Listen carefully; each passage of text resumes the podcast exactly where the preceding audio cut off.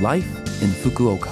후쿠오카시 생활정보 Life in Fukuoka는 후쿠오카시 협찬으로 보내드립니다. 여러분 안녕하세요. 상쾌한 수요일 아침 DJ 김지숙이 인사드립니다. Life in Fukuoka는 후쿠오카시에서 쾌적하고 즐겁게 지내실 수 있도록 여러분께 다양한 생활 정보와 여행 정보를 한국어로 소개해 드립니다. 오늘도 짧은 시간이지만 저와 함께 즐거운 시간 보내시기 바랍니다. 후쿠오카시 생활 정보 매년 9월 1일은 방지의 날인데요. 오늘은 다시 한번 재해 시의 대피에 대해 함께 생각해 보려고 합니다. 대피는 재난을 피하는 걸 말합니다. 돌발 사태의 안전을 확보할 수 있는 장소를 사전에 파악해 두세요. 폭우가 예상되거나 실제로 폭우가 내리는 등 재해 상황이 심각한 경우 위험한 장소나 그 주변에 있는 사람은 후쿠오카시에서 대피 정보가 발표되지 않더라도 즉시 대피할 수 있는 준비를 갖추고 스스로 판단해서 대피를 검토하세요. 위험한 장소란 산이나 강 주변, 침수 위험이 있는 장소, 토사재해나 홍수가 우려되는 지역입니다. 위험한 장소는 후쿠오카시 홈페이지 후쿠오카시 종합 해저드 맵으로 확인하실 수 있습니다. 해저드 맵으로는 거주지 주변의 대피소와 대피 장소를 확인할 수도 있습니다.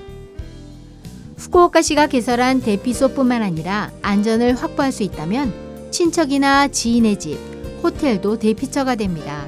특히 신종 코로나 바이러스 감염 확산이 계속되는 상황에서는 분산 대피가 중요합니다.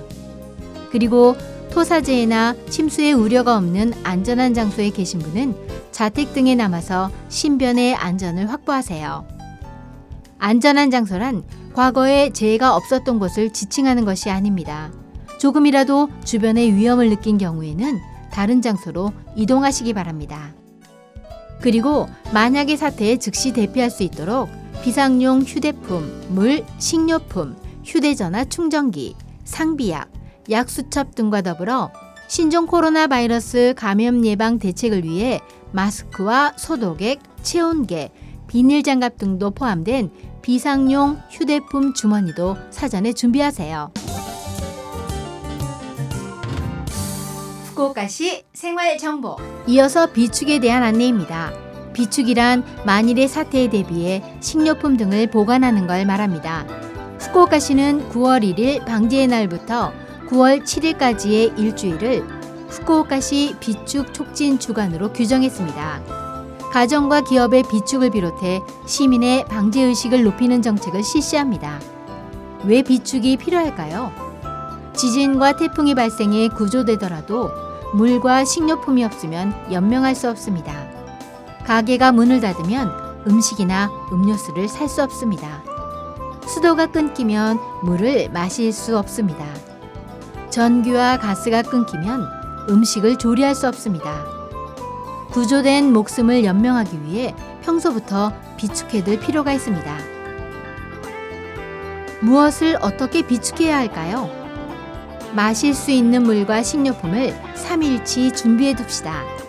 물은 1인당 하루 3리터 정도가 필요합니다. 비상식은 알파쌀과 같은 쌀, 통조림, 비스킷, 판초코, 건빵 등 조리하지 않아도 먹을 수 있는 것을 준비하세요. 라디오와 손전등은 건전지가 들어있는지 확인하세요. 평상시 복용하는 약과 반창고 등 구급용품도 준비하세요. 가족 중에 갓난아기가 있는 경우에는 기저귀 등 필요한 물품도 준비하세요. 마실 물과는 별도로 화장실 등에서 사용할 생활용수도 필요합니다. 평소부터 수돗물을 담은 물통을 준비하고 욕조에는 언제나 물을 채워두는 등의 대책을 세웁시다. 그리고 평소부터 식료품을 조금 여유 있게 구매해두고 소비하면 그만큼 추가로 구매해서 일정량의 식재료를 항상 집에 비축해 두는 방법을 rolling stock이라고 합니다. 유통기한을 걱정하지 않고 돌발 상황에 대비할 수 있어 권장하는 방법입니다. 매년 이 무렵에 태풍이 북상하는 경우도 많으니 사전에 재해 대책을 해둡시다. 후쿠오카시 생활정보 이번 주 Life in Fukuoka 한국어 어떠셨어요? Life in Fukuoka는 팟캐스트로 언제든지 들으실 수 있습니다. 그리고 블로그를 통해 방송 내용을 확인할 수도 있으니 LOVE FM 공식 홈페이지에 Life in Fukuoka 페이지도 놀러 오세요. 방송에서는 여러분들의 사연도 기다리고 있습니다. 이메일 761골뱅이 lovefm.co.jp 761골뱅이 lovefm.co.jp로 보내주세요. 여름의 끝자락 우클렐레 연주로 기분 좋게 하루를 시작하세요. 성시경이 부릅니다. 우린 제법 잘 어울려요. 자 그럼 청취자 여러분 즐거운 하루 되시고요. 저 김지숙은 다음 주 수요일 아침에 뵐게요. 안녕.